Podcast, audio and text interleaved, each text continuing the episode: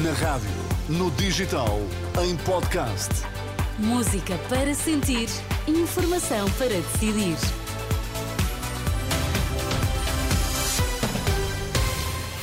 Passam agora 3 minutos do meio-dia, vamos às notícias. Vítor Mesquita, o que é que temos nos destaques a esta hora?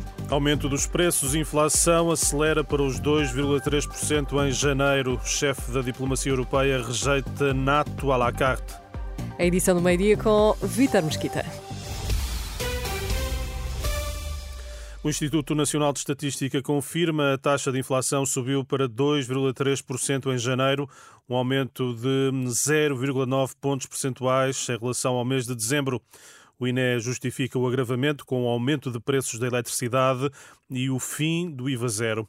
É a primeira subida depois de quatro meses consecutivos de abrandamento do, uh, da subida dos preços.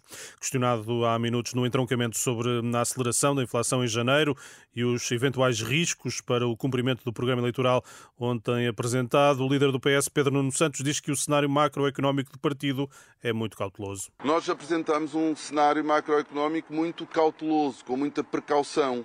Ao contrário, por exemplo, da AD, que acredita no milagre do choque fiscal que querem trazer a Portugal, nós preferimos fazer um, um, cenário macroeconómico que, mesmo perante a incerteza, não nos vai deixar numa situação complicada do ponto de vista das contas públicas. E essa foi uma preocupação que nós tivemos sempre: desenhar um cenário cauteloso, que obviamente esteja preparado para enfrentar a incerteza. Pedro Nuno Santos e a subida da inflação. O líder do PS está no entroncamento a visitar casas prontas no âmbito da hum, reabilitação de um bairro.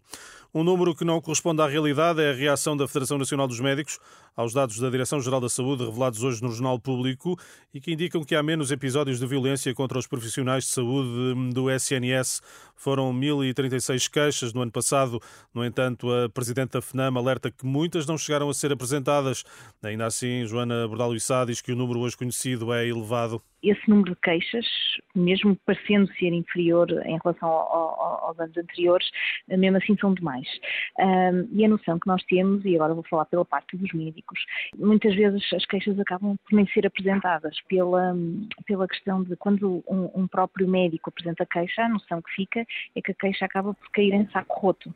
A Presidente da FNAM, Joana Bordal Issá, sublinha que ainda há muito a fazer ao nível da prevenção para evitar casos de violência contra profissionais de saúde.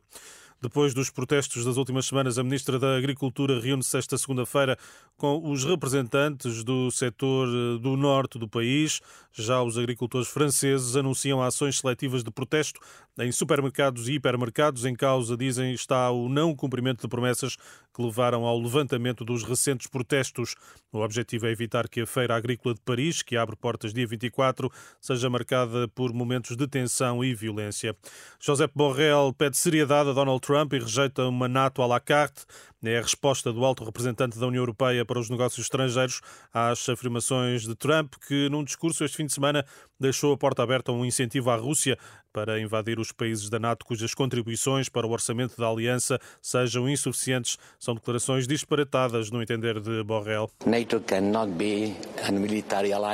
A NATO não pode depender dos humores do presidente dos Estados Unidos. Sejamos sérios. A NATO não pode ser uma aliança militar à la carte. Ou existe ou não existe, mas não vou perder o meu tempo a comentar qualquer tipo de ideia descabida. José Borrell e a resposta às ameaças de Donald Trump, que admitiu a possibilidade de deixar de apoiar países da NATO que não contribuam para o orçamento da aliança. Obrigada, Vitor Mesquita. Resto boa segunda-feira para ti. Para ti também. Até já.